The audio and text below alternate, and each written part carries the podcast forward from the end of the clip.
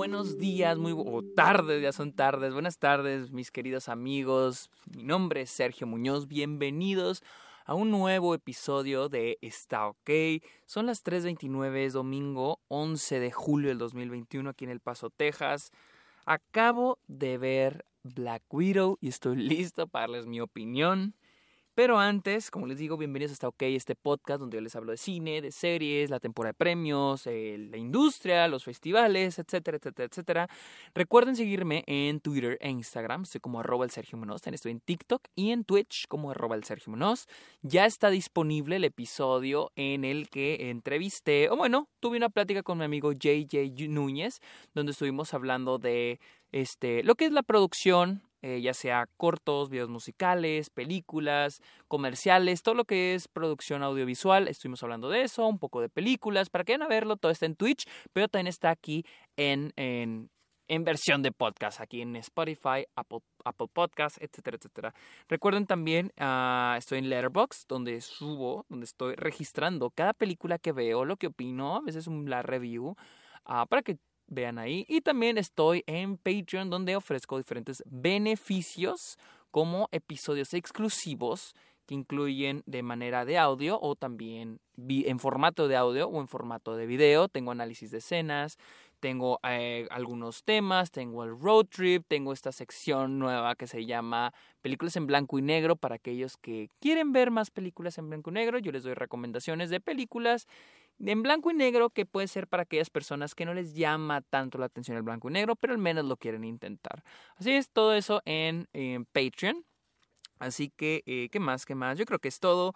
Vamos a hablar de Black Widow. Y es de que esta es una de ese montón de películas que se estuvieron retrasando el año pasado por la pandemia. Eh, la nueva película de Marvel, la cual se espera por años, y no solo años por los retrasos, sino con años me refiero a lo tanto que muchos fans, fans han esperado una película de Black Widow, del personaje de Scarlett Johansson, el, uno del único personaje eh, femenino que inició desde los inicios del MCU, o sea, ella estuvo desde, desde Iron Man 2, Iron Man 3, la tuvimos en Avengers, entonces técnicamente ella es el, perso el primer personaje femenino que introdujo, o al menos el primer, eh, la primera superheroína dentro del MCU. Ya después tuvimos a Capitana Marvel y todos los demás personajes.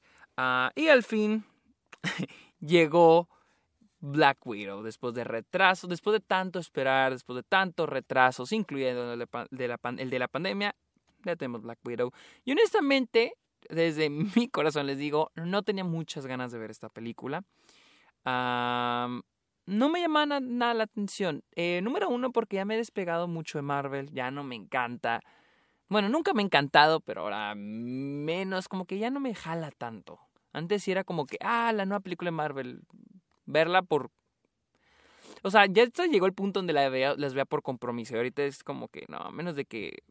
No, y no quería gastar, así que me prestaron una cuenta de Disney Plus y ahí la vi. Ahí vi eh, Black Widow para poder hacer la, la opinión y también mañana el Club de los Amargados platicar de ella con Héctor. Así que vamos a hablar de Black Widow. Y se supone que Black Widow está colocada, está entremetida entre, está metida entre Civil War y creo que Infinity Wars, cuando se hace todo el desmadre en Civil War, esta Natasha es una prófuga y escapa. Entonces, pues eh, aquí comienzan todos los eventos en Black Widow. Pero primero, antes de que la película nos meta en qué momento está situando, inicia la película con toda una secuencia de cuando vemos a esta a Natasha con su familia, está Yelena. Bueno, en este, en este momento todavía no es Florence Pugh, pero va a ser Florence Pugh. Cuando están de chiquitas, vemos a, Alexei, que es este David Harbour, y a Melina, interpretada por Rachel Weisz. Ya son una familia, vemos a esta Natasha y a Yelena de chiquitas. Y después nos dan, eh, descubrimos, nos presenta la película que ellos son unos espías soviéticos. Miren, les voy a ser honesto. Black Widow uh, no es una mala película, es una película mediocre. Es una película que se queda a medias en toda, es una vez más Marvel queriendo quedarse a medias, quedándose en su zona de confort. Y honestamente esto se siente como una película de encargo, una película de decir de que, ay, ¿saben qué? Nos están pidiendo una... del personaje que matamos, ay, nos están pidiendo una película y ¿sabes qué? A Scarlett Johansson le queda, le queda una película en su contrato, ¿qué hacemos? No, pues Black Widow. Y sí, gracias a eso surge Black Widow, la cual está situada entre Civil War, así incómodamente, así muy a huevo, metida entre Civil War y este Infinity War, creo. y les digo, se nota que es una película en cargo, es una película, un thriller, acción de espías, muy mediocre. En todo se queda a medias. Ah, y les digo, es una película de espías, un thriller de acción que entra en todos los clichés. Es este personaje. Y luego tenemos a este villano que quiere controlar al mundo a través de tener un ejército de gente que él controla mentalmente y curiosamente este hombre produjo un, un suero que hace que a las que tiene secuestradas mentalmente se liberen. Y es el viaje de nuestro personaje es hacer que este es derrocar a lo malo y, y, librar o liberar más bien a las personas que tiene secuestradas mentalmente. Lo hemos visto muchas veces. O sea, el malo también, el villano es muy cliché, demasiado cliché. y siento que la película se, a veces toma rumbos un poquito diferentes, que salen un poquito en su zona de confort, pero solo a medias todo a medias. Por ejemplo, algo que me gustó mucho fue los temas de la familia, ¿no? Los temas familiares, la relación entre los personajes principales. Les digo, en esta película, esta Natasha está prófuga. Ah, y en eso de que se le prófuga en una casa de seguridad o en una casa, en una de sus casas encuentra un paquete con sueros y empieza su travesía, lo cual la lleva al personaje de esta, de esta Yelena, interpretado por esta Florence Puff, y luego con, con los otros personajes, este Alex, Alex, este Alexei, Alexei, interpretado por David Harbour, y Melina, interpretada por Rachel Weisz. Se reúnen, los cuales ellos eran sus padres. Al inicio incluso tenemos un flashback donde nos muestran que ellos eran espías rusos, chalala, chalala. Y les digo, durante la película se reencuentran a los casi 40 minutos de película. No, no, de hecho a la mitad, a la mitad de la película es cuando creo se reencuentran los cuatro y empezamos ese tema, me gusta un poco eh, la relación entre los personajes, la, el manejo, el tema de la familia. Pero se queda a medias, o sea, se queda a medias. Solo se queda en una escena y una platiquilla que tiene David Harbour con Florence Pugh. Y nada más, o sea, se queda ahí, nada más, se queda a medias. Y es Marvel quedándose en su zona de confort, de película de acción, vamos a hacer eh, explosiones y chingadazos. Cuando esa película podría funcionar como un drama, pero es, es lo que me molesta un poco de Marvel, de que ya fundó su universo, pero todas tienen que ser películas de acción, todas tienen que tener un clímax con un villano. Esta película muy forzado, se siente muy forzada la trama de hay que derrotar a aquel villano. Cuando esta película puede ser un drama familiar. Pero no, hay que derrotar al villano eh, que está allá y porque controla a las mujeres. O sea, se siente muy forzado y nos deja de, nos deja de lado lo que es el, la trama familiar, de la conexión entre estos personajes. incluso, les digo, la motivación del personaje, hay que recordar, o sea, para mí yo me pongo en, en los pies del personaje, en los zapatos del personaje y pienso, bueno, ella está escapando, es una prófuga eh, por lo que ocurrió en Civil War. Pero me da risa que en un momento, así, en una sola escena, que se reencuentra con Florence, eh, con Florence Pugh, con su persona, con Yelena, y dice, sí, hay que acabarlo, hay que matarlo, hay que ir al, Red Room, hay que, hay que matar a este tipo. Sí, así en una escena se genera la motivación de toda la película lo cual no me la creo, tiene cero desarrollo, se siente muy forzado en la escritura, y, pero les digo, es para generar la trama de acción en la película.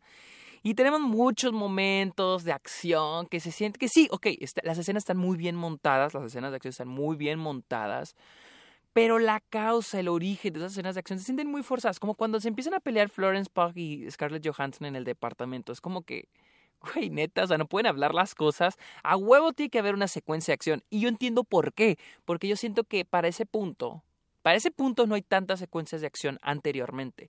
Y es como Marvel diciendo, ¿sabes qué? Tienes que meter una secuencia de acción, si no la gente se va a aburrir. Y es lo que me molesta un poco esta película, que la película parece que siente que sus espectadores son estúpidos. No somos estúpidos. Parece que la trama dice tenemos espectadores estúpidos. Porque les digo, va, secuencia de acción entre ellas, muy forzado, que, que, no pueden hablar las cosas y ya, o sea, es una secuencia donde hay putazos y luego quedan tiradas y luego ya están platicando. Luego tenemos a David Harbour que está encerrado en una prisión y van, van a ayudarlo a escapar. Clara, claramente está, esto está hecho para que para tener una, una secuencia de acción del escape y que haya putazos, explosiones y ustedes saben, ¿no? Y me da risa porque lo sacan de la prisión y todo es nada más para preguntarle dónde está el Red Room. nada más por eso. Y les digo, pero es, es los guionistas o los productores diciendo, güey, hay que meterle una secuencia de acción para que la gente no se nos aburra. También porque pienso que, les digo, y hay muchas secuencias de acción así que están forzadas, bien montadas, bien coreografiadas, lo que tú quieras, pero mm, están ahí nada más para entretener, para sí, nomás para entretener, para pantallar. Y les digo, siento también que esta película trata a sus espectadores como estúpidos por la manera en que está escrita. Un chingo de exposición, un chingo. Mm, hay momentos que digo, güey, ¿para qué me estás diciendo esto? No es necesario. ¿O por qué lo hacen de esta manera? Hay momentos donde están platicando Florence Pugh y Scarlett Johansson, Yelena y esta Natasha, en los que introduce a, personaje, a un personaje a través de palabras. O lo que es un personaje todo introducido a palabras. O sea, es como la película dándome un manual de todas las cosas que tengo que saber. O sea, así escritas y los personajes escupiéndolas. Y todo el tiempo, también en la, en la reunión entre Rachel Weisz, bueno, los cuatro personajes, Rachel Weisz, David Harbour, Scarlett Johansson, Florence Pugh, los las cuatro, la familia completa, también no aprovechan ese momento para desarrollar un poquito más a los personajes, desarrollar más su, su, su, su relación, su conexión. Sí hay un poquito de eso, pero también aprovechan para que haya más exposición y contar la, la película. En el clímax también, cuando Scarlett Scarlett Johansson, Natasha llega con el villano. No pasa, nada más están platicando. Nada más están platicando y él cuenta, típico cliché, le cuenta todos sus planes malévolos. Sí, eh, sí. Entonces, les digo, siento que esta película y Marvel es tratando a sus espectadores como tontos. Hay que, que les tienes que explicar todo. Y, incluso cuando se nos revela un poco el twist del final, del plan que tienen esta Natasha y, y, esta Rachel Weisz, eh, Melina, ah, el plan que generan al último, que es un, twist pequeñito al final, es también como que hay un momento donde te empiezan a poner los flashbacks de ellas planeándolo. Y es de que, güey, ya hasta este momento entendimos que fue un plan de ellas. No nos tienes que poner los flashbacks. ¿No? Entonces, va, otro flashback para, para ver que ellas lo planearon. Güey, ¡Ah! ¿Por qué? El final, el tercer acto no me, no lo odio, pero está muy tonto. O sea, es generar un clímax a fuerzas, con explosiones y chingadazos, y muy mal editado. Eso sí, muy mal editado. Por cierto, ahora que me acuerdo, también tienen algo muy cliché las películas de espías y de acción. Hay un personaje que le surte o le da eh, los aparatos tecnológicos. Creo que es ese tipo que aparece literal en una escena y en otra escena al final que la da. Creo que él es el que le consigue el helicóptero a Scarlett Johansson. Y luego también tienen este auriculares. Tienen un, este auricular, esto, ¿cómo se llama? Sí, un auricular, algo de, esos que te metes al oído, que es el que le meten a este a, a este David Harbour. Se lo meten en la cárcel y lo tienen una pantallita. O sea, todo muy oportuno todo muy oportuno, muy cliché, o sea, y les digo, no es malo, entretiene. No me pareció aburrida la película, no me pareció aburrida. Pero es otra es Marvel sin arriesgarse, sin darnos algo nuevo. Y esto todavía más se siente como hecho por, por, por compromiso, porque tenían que hacerlo porque a Black Widow y nos lo debían. También, no sé si soy yo, pero es. Hay muchas. Entiendo la referencia a los Vengadores. Hay un chingo de referencias y mencionan a los Vengadores una y otra y otra y otra vez. O sea, entiendo unas veces, entiendo unas veces el contexto entra, ok, pero siento que es muy repetitivo. Es como queriéndonos recordar todo el tiempo que es el universo de Marvel. Y, y siento que se empieza a volver molesto porque es la idea de de que todo gira alrededor de las mismas personas. Y, y, también el, el que, no sé si Marvel considere que tal vez si no mencionan, si no hacen una referencia a las otras películas o a su propio universo, la gente se va a aburrir.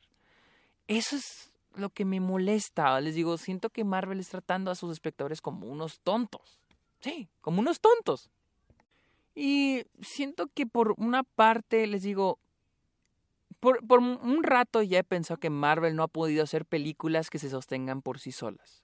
O sea, películas que no dependan de que es una franquicia, que es un universo, que, que puedan estar solas. Y siento que esta tiene potencial para eso, que se sostenga por sí sola y que no tengan que meter a los Vengadores o alguna referencia o algún personaje de Marvel. Que se sostenga por sí sola y hablar del personaje solo en la película. Y lo intenta, ¿sí? Lo intenta.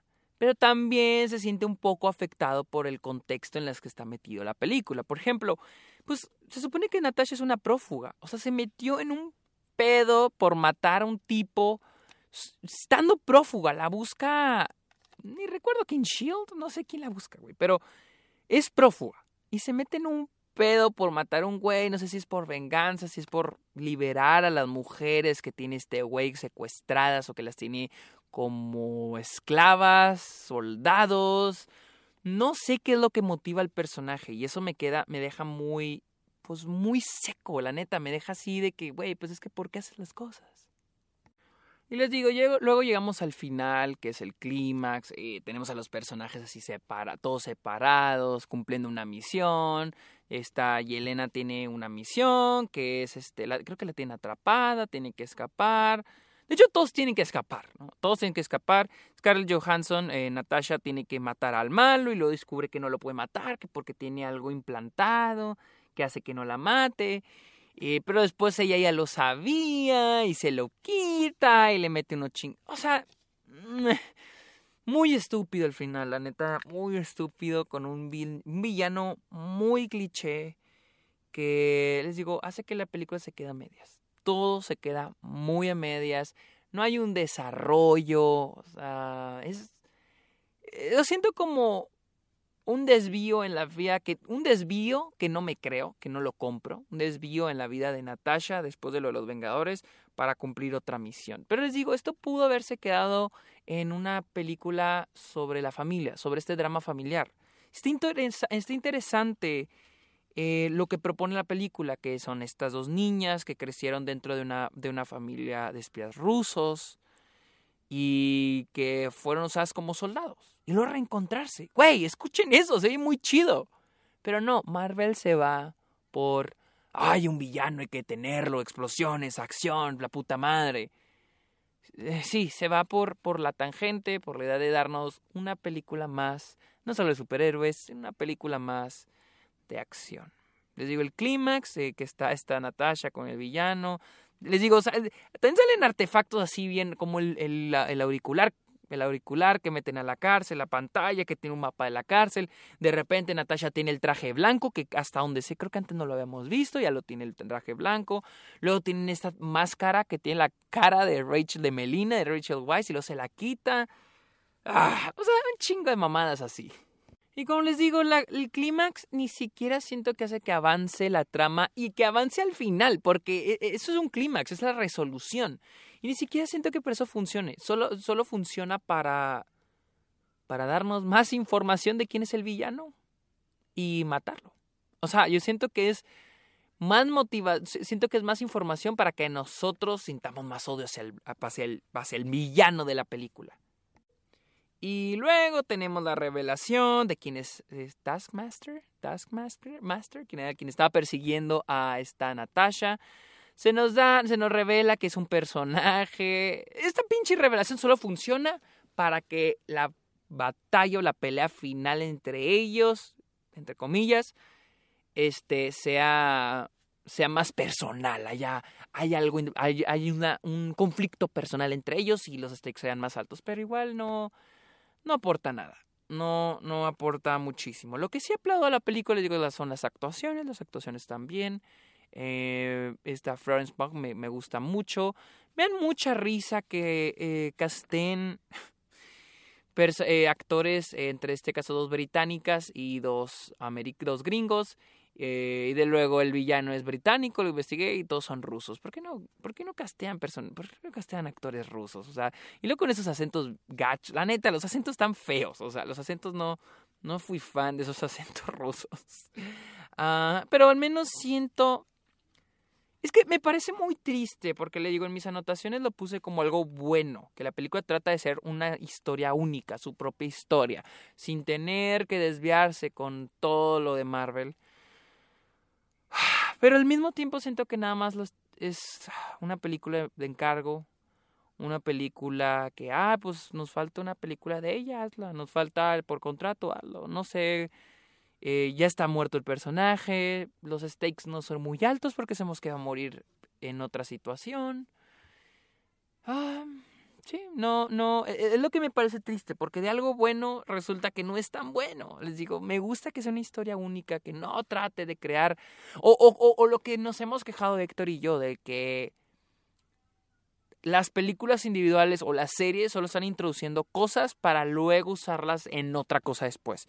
Que sí, veo que Florence Pugh va a volver a aparecer en algún momento del MCU, pero al menos el personaje no está nada más para eso. El personaje funciona para darle un poco más de profundidad al personaje de Scarlett Johansson, a, esta Black Widow, incluso un poquito más a la relación. O sea, no está Diokis el personaje de Florence Pugh, está Yelena. Y tiene un, tiene un buen puesto en la película, sí funciona bien. Pero igual, o sea, a pesar de que trata de ser su propia historia, igual se queda súper a medias. Les digo, me gustan los temas familiares, el, rumbo, el, aspecto familiar de la película, la relación entre estos personajes, pero igual no tiene nada de desarrollo, solo se queda en una escena, solo se queda en la escena que están en, la, en la que están comiendo. Es, creo yo que es el único momento en toda la película y al final que los cuatro personajes están, que los cuatro actores están juntos teniendo una conversación. Creo que sí es el único momento en toda la película, ese y el final. Cuando hay mucho que explorar ahí, había mucho. Eh, honestamente, he visto muchas opiniones mixtas sobre la película y cuando inició, la neta dije, ah, la neta a mí me está gustando. Y vi que la película iba lento. Y estaba que, mm, entiendo por qué mucha gente no le está encantando, pero a mí sí me está gustando, porque estaba yendo a un poquito, se estaba tomando su tiempo al inicio de la película. Pero pues no, después ya vienen escenas de acción bien forzadas, este, temas tocados de manera muy superficial, un villano muy cliché, una trama de acción muy cliché. Y les digo, aquí tenemos la trama de, hay que matar a este tipo porque hace esto, porque lo hace, hace el otro. Y ya, nada más es para generar una trama de acción para una, y generar una película eh, de compromiso. Incluso al final yo me estaba preguntando, bueno, en sí la misión de estos personajes es detener al villano porque está creando un ejército de chavas, las viudas, las widows, que están hechas para, pues sí, para crear un ejército, son soldados que están siendo controlados sin que ellas se den cuenta. Ok. Que curiosamente me da mucha risa que, el, que el, la pócima o el suero para sacarlas de eso la hizo el mismo villano. ¿Quién sabe quién la fabricó? No recuerdo si lo mencionan, pero lo existe. O sea, desde el inicio existe. Desde el inicio existe.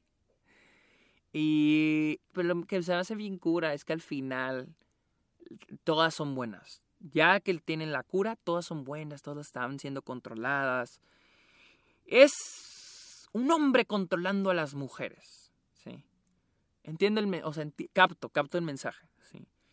Pero eh, se me hace muy condescendiente ese mensaje. El, ah, es que era un hombre, un hombre malvado controlando a estas pobres mujeres. O sea, y ninguna mujer entonces ninguna mujer tenía, pueda decidir por sí misma, ninguna mujer tenía decisión propia, ninguna mujer, todas están siendo controladas. A lo que voy es de que entonces ninguna mujer era mala, todas eran buenas, pobres, o sea, es Marvel diciendo, no, es que aquí las mujeres no, no pueden ser malas. Es como cuando las personas con discapacidades las ponen como personas inocentes. Pobrecito, mira qué bueno es. Como Forrest Gump, ¿no? Miren qué bueno es, cómo le echa ganas, ¿sí? Y les digo, es otra vez entrando al cliché, al estereotipo, y aquí es queriendo ser como, o sea, yo siento que es como Marvel tratando de ser feminista al poner este mensaje de un hombre que controla a las mujeres, pero así no funciona, o al menos no pienso yo que así tenga que, así no, no siento que debe funcionar así, o sea, prefiero ver un villano femenino que es, es un personaje malo, ella es mala y tiene malas intenciones o tiene, no malas intenciones, o tal vez tiene un objetivo de ser por el cual es mala, que podamos entenderlo, que podamos empatizar. Eso, eso, o sea, las mujeres pueden ser malas, sí pueden ser villanas, las personas con discapacidad no tienen que ser de que, no tienen que ah, evadir eso. Siento que es lo que me molestó un poco. Y de hecho después leí una review eh, de una conocida y también dijo lo mismo. O sea, la idea de, de que a ellas eran malas. Ellas nada más pueden ser malas porque las controla un hombre. Ah, pero bueno. Y, lo mismo era con Florence Pugh. Al, fin, al principio vemos que está siendo controlada, le echan el suero ese y ya es buena. Ah, e, e, es que lo es, o sea, no hay un no hay una discusión en la película que introduzca un poco más sobre el, lo que es el ser humano, ¿no? O sea, simplemente es malo, ñaca ñaca, ellos son buenos, con buenas intenciones.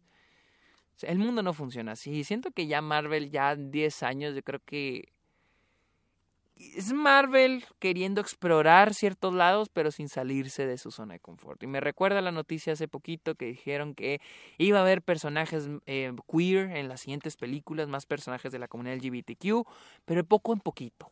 Poco, no en la siguiente película, ni en la que sigue, ni en la que sigue, ni en la que sigue, pero vamos a ver. Ah, es Marvel diciendo, miren, somos diferentes, pero no nos arriesgamos, no somos tan diferentes. Ah, les digo, es triste pensar que esta película me gustó. Lo que me, es triste pensar que lo que me gusta de esta película es el potencial que no alcanza. El potencial que te muestra, el potencial que tiene, pero que nunca alcanza, el que nunca llega. Y es muy triste y patético y, y este mediocre, porque les digo, se queda. Para mí la película se queda en, en mismo. Una película más de Marvel. Eh, y en este caso, y lo, lo, que me parece, aquí sigo, lo que me parece más triste es que ya el personaje de, de Black Widow, no, es como que ah, soy súper fan del personaje, pero era un personaje que ya murió. No existía el compromiso de darle una historia de origen. ¿sí? Y me gustó hacia dónde iba con los temas de familia, pero se queda a medias.